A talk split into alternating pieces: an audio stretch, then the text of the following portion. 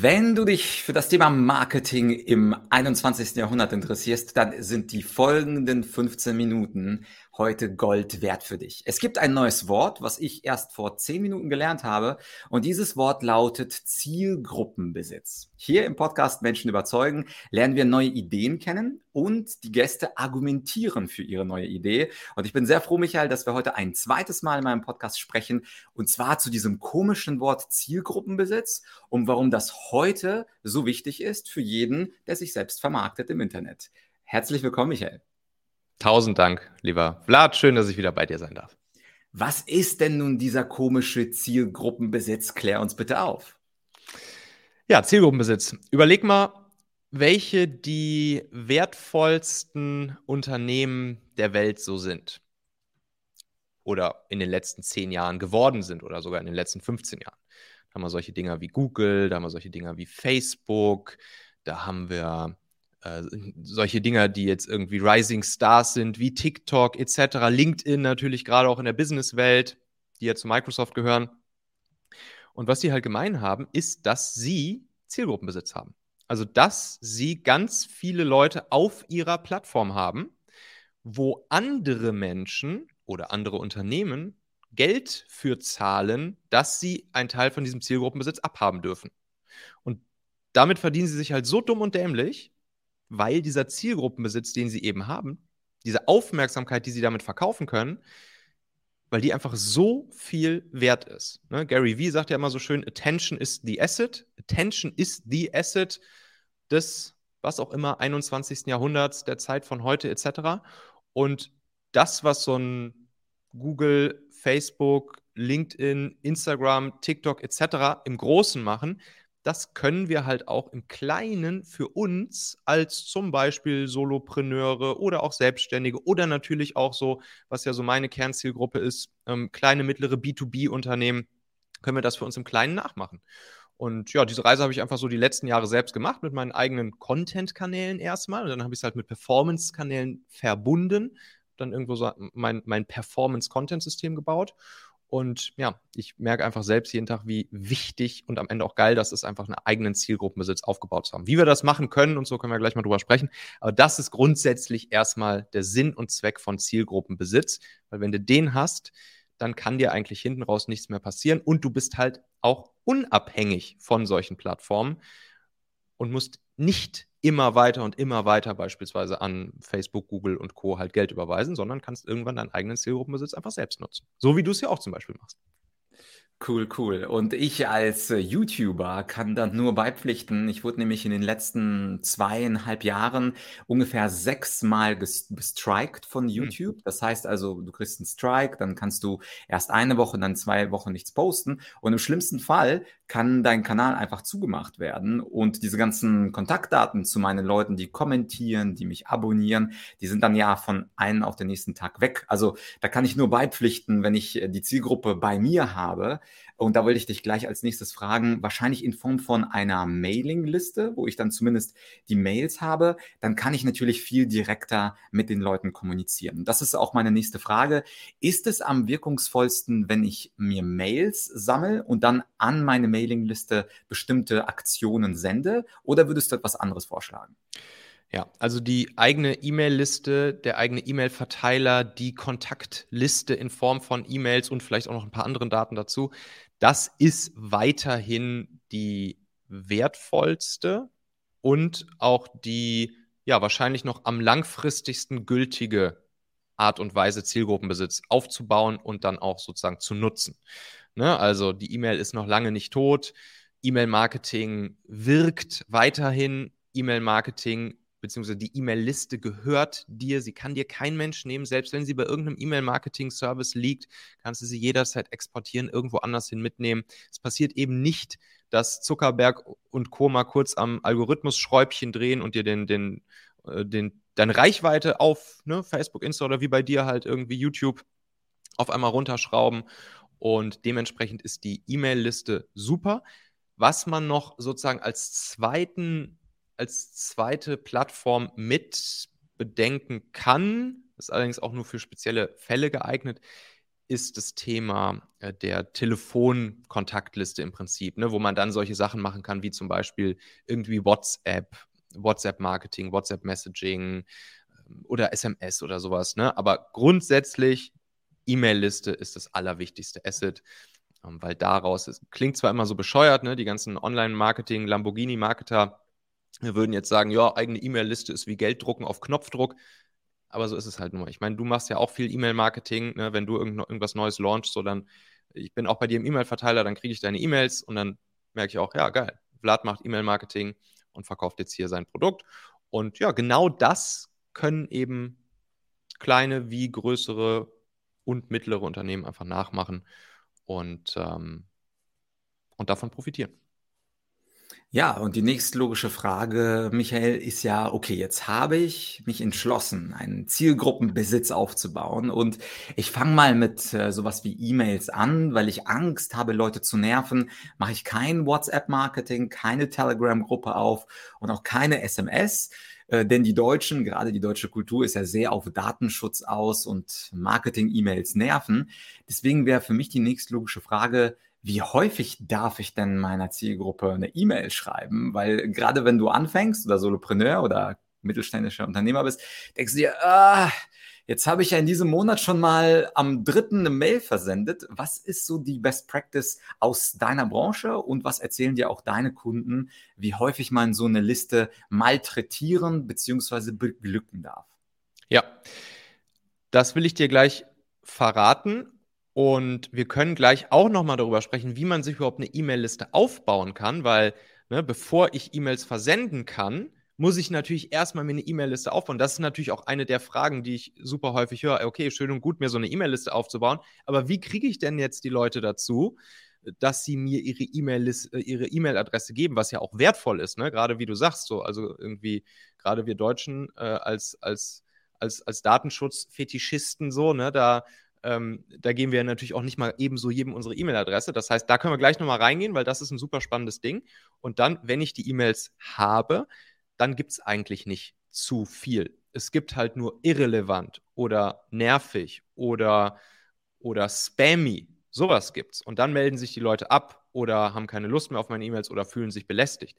Aber wenn ich hilfreichen, wertvollen, nützlichen, interessanten, inspirierenden Content liefere, der voll darauf abzielt, den Leuten zum Beispiel bei einem bestimmten Problem oder bei einem bestimmten Ziel oder Wunsch zu helfen, warum sie sich auch bei mir initial eingetragen haben, was wir wie gesagt gleich nochmal besprechen können, dann ist es, dann ist es cool, den Leuten eine E-Mail sogar täglich zu schicken. Also wir machen es so, wenn wir jetzt zum Beispiel mit, mit unseren Kunden so ein Performance-Content-System aufsetzen und die Kontakte tragen sich ein für beispielsweise einen Lead-Magneten. Können wir auch gleich nochmal besprechen, was sich da am besten eignet. Dann schicken wir erstmal für die komplette erste Woche jeden Tag eine E-Mail raus.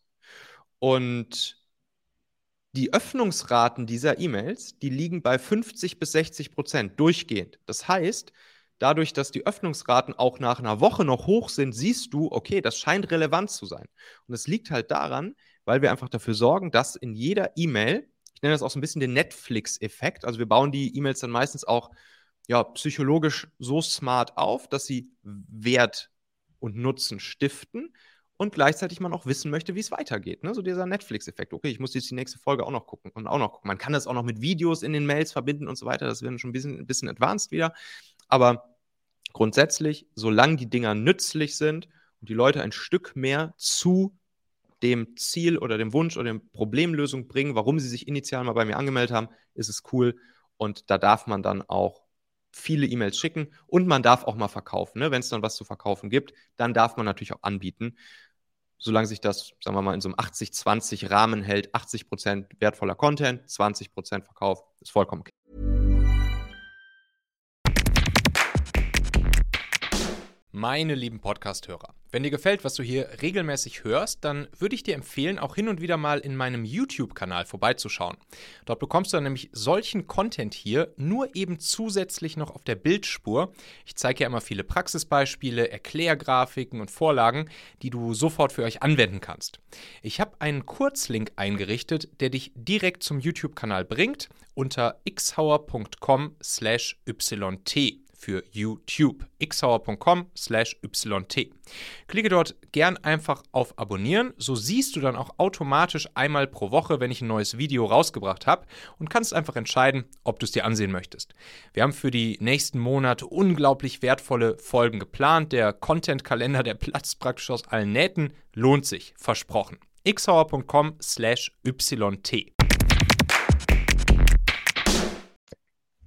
Ja, das wäre, du hast ja meine nächste Frage schon als äh, großer Prophet beantwortet, weil da haben natürlich auch gerade Deutsche große Hemmnisse davor, etwas in einer E-Mail anzubieten, etwas zu verkaufen. Wir sind ja äh, normalerweise eher aus der Ausbildung in der Schule äh, so klargekommen, dass man uns gesagt hat, bleib lieber klein und unauffällig und verkaufe nichts. Verkaufen ist dumm, verkaufen ist blöd. Da gehst du den Leuten auf die Pelle. Und wenn wir jetzt wissen, 80 zu 20 Verhältnis, also 80 Prozent Content liefern, spannende Netflix Effekte einbauen und äh, 20 Prozent, dann darf ich auch mein Buch, mein Online-Kurs oder was immer verkaufen, ist super hilfreich. Und dann kommen wir aber zurück zu natürlich wahrscheinlich der Gretchenfrage. Nachdem wir jetzt wissen, erstens, du musst einen Kontaktbesitz aufbauen, zweitens, du darfst auch gerne mal einfach Content raushauen, es den Leuten mitteilen, du darfst nicht zu viel verkaufen, sondern 80 Prozent äh, bitte Marketing-Content erstmal liefern. Da wäre für mich dann die letzte Frage, ja, äh, und wie mache ich das ganz effektiv? Weil ich kann ja die Leute bei YouTube äh, schlecht dazu aufrufen, hey Leute, und übrigens, tragt euch hier in meinen Newsletter ein. Ich habe das Gefühl, Newsletter sind eher so 1995, oder? Klar, in einen Newsletter sich einzutragen, hat keiner Lust drauf. Das Ding ist was wert. Deine E-Mail-Adresse, deine Kontaktdaten sind was wert. Und wofür gibst du etwas, das etwas wert ist? Nämlich für etwas anderes, was etwas wert ist, was dir Wert stiftet. So, und ne, der Online-Marketer würde halt sagen, jo, das ist halt ein Lead-Magnet oder man sagt dann auch ein Freebie oder irgendwas, wofür die Leute sich halt, äh, wo sie den Wert erkennen, wo du ihn natürlich vorher auch durch, ja, Copywriting, Verkaufspsychologie etc. auch den Wert vermitteln darfst und sollst, damit auch der Wert den Leuten klar ist, warum sie jetzt ihre E-Mail-Adresse im Tausch gegen ein wertvolles Stück Content in der Regel ist es nämlich ein wertvolles Stück Content, geben sollen. Und dann machen die Leute das auch. Also so die klassischen Lead-Magneten sind zum Beispiel eine, zum Beispiel eine PDF-Checkliste oder ein Guide oder ein Handbuch. Die funktionieren auch tatsächlich besser als als äh, sowas wie ein White Paper oder ein E-Book. White Paper oder E-Book haben die Leute sich schon irgendwie tot dran gesehen. Das zieht nicht mehr so richtig. Wir haben es alles mal so gegengetestet. Wir machen sehr viel LinkedIn-Ads, also wir sind ziemlich fokussiert auf LinkedIn-Ads und nutzen sozusagen den Zielgruppenbesitz, den LinkedIn schon für uns aufgebaut hat und überführen den durch Lead-Magneten zu uns bzw. unseren Kunden. Und Checkliste, Guide, Handbuch, wenn die Zielgruppe ein bisschen konservativer ist. So, ich habe ja viele B2B-Tech-Kunden, äh, da gehen, gehen Handbücher immer gut. Sowas funktioniert gut. Was auch richtig nice ist, ist, dass man eine Art Online-Bibliothek aufbaut. Da kann man einfach so fünf kurze Videos eben auch ne, zu einem Thema, das wertvoll, nützlich, hilfreich, spannend für diese Zielgruppe ist. Ein, ein, ein gängiges Problem oder einen gängigen Wunsch, den diese Zielgruppe hat, der natürlich, den du irgendwie auch lösen kannst. Dazu nimmst du zum Beispiel einfach fünf kurze Videos auf. Die müssen nicht lang sein, die können drei, vier, fünf, sechs Minuten pro Video sein. Dann hast du da eine kleine Online-Bibliothek, kannst du auch erstmal ganz schlank anfangen, diese Videos einfach erstmal nur bei Vimeo hochladen und fertig und dann einfach den Link nachher in die E-Mails packen, die du dann schickst, sodass die Leute sich fünf Tage hintereinander kurz deine E-Mails angucken können, äh, deine Videos angucken können und äh, das ist auch ein super Lead-Magnet, so ein Kurztraining nennen wir das dann manchmal, so ein Kurztraining einfach. Dafür tragen sich Leute super gerne ein.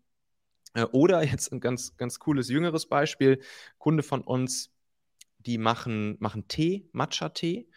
Und da haben wir jetzt wirklich den Lead-Magneten, dass die, dass die Leute sich einfach ein, ein, so, so eine kleine Packung von diesem Tee for free bestellen können, wenn sie halt ihre, ähm, ihre Kontaktdaten angeben. So. Und das ist halt cool. Ne? Das heißt, immer etwas, was den Leuten wirklich Nutzen stiftet, im Tausch gegen ihre Kontaktdaten anbieten, danach den Leuten weiter wertvollen Content liefern und das Ganze auf einer Plattform distribuieren, die schon deinen Zielgruppenbesitz, den du halt gerne hättest, hat. Bei uns halt zum Beispiel sehr viel LinkedIn. Das heißt, da nutzen wir dann, um diesen Traffic erstmal zu generieren, nutzen wir dann Anzeigen, Ads auf LinkedIn beispielsweise. Aber dann überführen wir diesen Traffic in unseren eigenen Zielgruppenbesitz und versorgen die Leute dann weiter mit Content und schon hast du deine E-Mail-Liste beispielsweise aufgebaut und kannst daraus dann auch wiederum verkaufen. Alright, und dann komme ich wahrscheinlich zur schwersten Frage aller Fragen, aber die kannst du sicherlich leicht beantworten als Pro. Wir beide sind ja Content-Maschinen. Ich weiß nicht, wie viele Podcast-Folgen du raushaust pro Monat. Bei mir gibt es auch YouTube und Podcast und Online-Kurse und bei dir dann diese kurze Trainings und, und, und. Jetzt fragt sich aber ein Mensch, der jetzt keine Content-Maschine ist okay, das, was der Michael da vorschlägt, also das erfordert schon Inhalt. Und wo soll ich mir diesen Inhalt rausziehen? Angenommen, ich bin jetzt kein Marketing-Experte wie du oder kein Rhetorik-Experte wie ich und kann auch stundenlang frei mal über etwas sprechen, sondern nehmen wir mal, vielleicht nimmst du mal einen aktuellen Kunden, der zu dir auch selber gesagt hat, hey Michael, ist eine gute Idee, aber ich bin zum Beispiel Ingenieur. Was ist denn da mein Content. Kannst dir gerne eine Berufssparte gleich aussuchen. Was für ja. Tipps gibst du Leuten, die jetzt nicht auf so einem Berg von Inhalten sitzen wie du und ich, damit sie diese Content-Maschine auch mit Inhalten versorgen können? Ja. Weißt du, was das Spannende ist? Jeder yes. von uns sitzt am Ende auf, einer, auf einem Content-Schatz. Weil das, was wir von morgens bis abends machen, egal ob ich Ingenieur bin oder ob ich eben Teehersteller bin oder ob ich irgendwas mit Infoprodukten mache, wie du mit Büchern, Kursen etc. Wir machen ja von morgens bis abends irgendwie. Wir schreiben E-Mails, wir machen Telefonate, wir machen uns Gedanken über unser Produkt, wir bauen vielleicht unseren Service oder unser Produkt weiter. Und all das ist Content. Genau das ist alles Content. Das Einzige, was ich jetzt noch machen muss, ist das, was ich ohnehin mache, zu dokumentieren. Zum Beispiel aufzuschreiben, was ich ohnehin mache, wenn ich beispielsweise mal einem Kunden eine E-Mail schreibe. Erkläre ich einem Kunden irgendwas in der E-Mail? Ich, ich bin mittlerweile da so drauf gepolt. So ich und meine Mitarbeiter, wir haben wirklich so diese, diese Philosophie im Kopf, keine Arbeit jemals doppelt und alles kann zu Content werden. Das heißt, wenn wir zum Beispiel eine E-Mail schreiben an einen Kunden oder so, wo wir irgendwas erklären, dann wird genau das, diese Erklärung beispielsweise extrahiert, zack, in unserer kleinen Content Library abgelegt und schon können wir daraus später einen Post machen, wir können daraus eine E-Mail machen, wir können daraus ein kurzes Video machen, wir können daraus eine Podcast-Folge machen, whatever. Auch wieder ein schönes Gary Vee-Zitat, ne? er sagt halt, don't create document, don't create document. Und das ist genau der, der Effekt, dass ich mich halt, wenn ich mich hinsetze und überlege, oh, puh, was soll ich denn jetzt für ein Content machen? Worüber soll ich jetzt ein Video aufnehmen? Worüber soll ich jetzt eine E-Mail-Serie schreiben? Worüber soll ich jetzt einen Podcast aufnehmen? Boah, keine Ahnung, fällt mir nichts ein, nervt. Nervige Aufgabe, kann ich nicht, bin ich nicht, bin nicht für Content gemacht. Aber wenn man das einfach sozusagen in seiner Grundspannung macht und, und die Philosophie verfolgt, dass alles, was ich von morgens bis abends mache, ohnehin Content ist und ich das nur dokumentieren muss, aufschreiben, mal kurz aufnehmen, man kann auch morgens auf dem Weg zur Arbeit, ne, einfach Handy raus, Selfie, Kamera an und einfach über das erzählen und die Erkenntnisse vielleicht oder, oder die Dinge, die man irgendwie gestern oder so erledigt oder erlebt hat. Und schon hat man Content. Dann wird man auch mit der Zeit besser und besser, kann das raushauen und Klar, dann gibt es auch noch irgendwelche Frameworks oder, oder Templates, wo man dann diesen Content reinpressen kann. Ähm, das geben wir dann zum Beispiel unseren Kunden auch an die Hand, dass sie im Prinzip auch einfach Vorlagen bekommen, wo sie dann wiederum das, was sie für, aus ihrem Alltag dokumentiert haben, einfach reingeben können, was halt gut funktioniert, was dann psychologisch klug aufgebaut ist. Aber das ist dann der nächste Schritt. Erstmal verstehen, das, was ich mache, von morgens bis abends, das ist schon genau der Content, den ich raushauen kann. Cool. Und jetzt am Ende sind die Leute neugierig. Jetzt hast du ja ein paar Freebies angedeutet, was alles möglich ist. Ist es denn möglich, dass du für meine Community irgendeins deiner Freebies zur Verfügung stellst? Ich würde das dann unten im Video beziehungsweise in der Podcast-Beschreibung natürlich verlinken. Was kannst du uns anbieten? Ja, ich glaube, das, was jetzt hier perfekt passt, das ist tatsächlich mein kleines fünfteiliges Kurztraining rund ums Performance-Content-System. Da könnt ihr einfach mal gehen auf contentsystem.io. Ne, kannst auch drunter verlinken, contentsystem.io. Und da passiert genau das. Also da könnt ihr euch eintragen und dann gibt es jeden Tag für fünf Tage ein kurzes Video von mir, so fünf Minuten lang, wie man sich genau solch ein Performance-Content-System selbst aufbauen kann. Also wirklich Schritt für Schritt einmal erklärt, mach heute das, morgen das, morgen das, morgen das. Und nach einer Woche hast du halt dein eigenes kleines Performance-Content-System stehen, wo du genau das machst. Performance, Anzeigen beispielsweise nutzen kannst, muss aber kannst auch organische Traffic-Quellen nutzen, die gehen wir da auch durch, um Zielgruppenbesitz, den andere schon aufgebaut haben, anzuzapfen, den in deinen eigenen Zielgruppenbesitz zu überführen und dann mit deinem eigenen Zielgruppenbesitz zu arbeiten und für dein eigenes Marketing zu nutzen. Was gibt es Besseres, liebe Leute? Also, wir haben heute gelernt, erstens, Zielgruppenbesitz ist super, super wichtig, die eigenen Kontakte besitzen. Zweitens, Content ist gar nicht so schwer. Und drittens, wenn du guten Content lieferst, dann äh, ver ver verwandelst du irgendwann mal deine Kontakte in Kontrakte. Das ist doch mal ein schönes Versprechen. Das, was Michael genannt hat, den Link, den packe ich natürlich unter dieses Video. Michael, hab wie immer ein schönes Dank und ich freue mich schon auf unser nächstes Interview in ein, zwei Jahren. Dann hast du bestimmt wieder was ganz Neues in petto. Bis dahin. Ciao, ciao. Tausend Dank, Vlad. Mach's gut. Bis dann. Ciao.